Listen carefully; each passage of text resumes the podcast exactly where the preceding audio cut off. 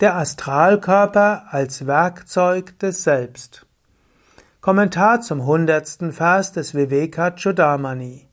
Shankara schreibt, so wie die Axt für den Zimmermann sein Werkzeug ist, womit er seine Arbeit durchführt, so führt der Astralkörper seine Tätigkeiten als Instrument von Atman aus.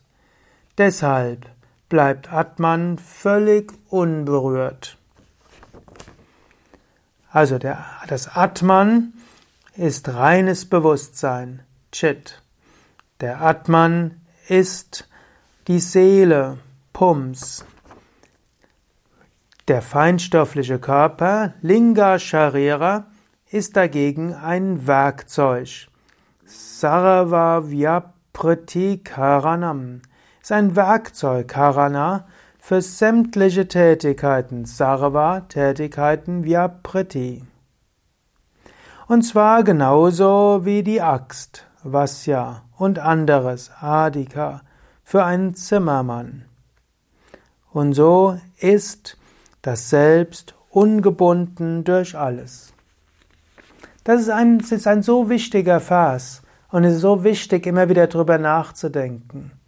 Du bist nicht die Psyche, die Psyche ist letztlich dein Instrument. Du könntest auch sagen, letztlich auch alle Emotionen kannst du als äh, irgendwo als Instrumente ansehen. Auch Angst ist ein Instrument. Soll dir irgendwo helfen, den Körper irgendwo zu beschützen. Angst ist eine Information mit Energie. Ärger ist auch eine Information und Handlungsempfehlung mit Energie.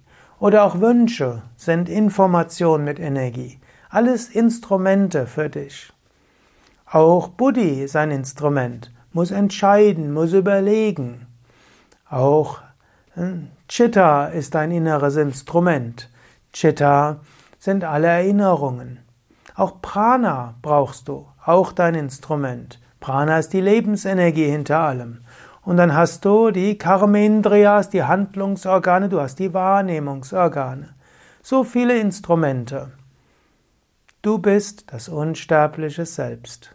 Mache dir bewusst, Körper ist dein Instrument, Psyche ist dein Instrument. Du kannst die Psyche kultivieren, du kannst sie entwickeln, du kannst deinen Geist entwickeln, du kannst auch deine Emotionen entwickeln, deine Persönlichkeit entwickeln.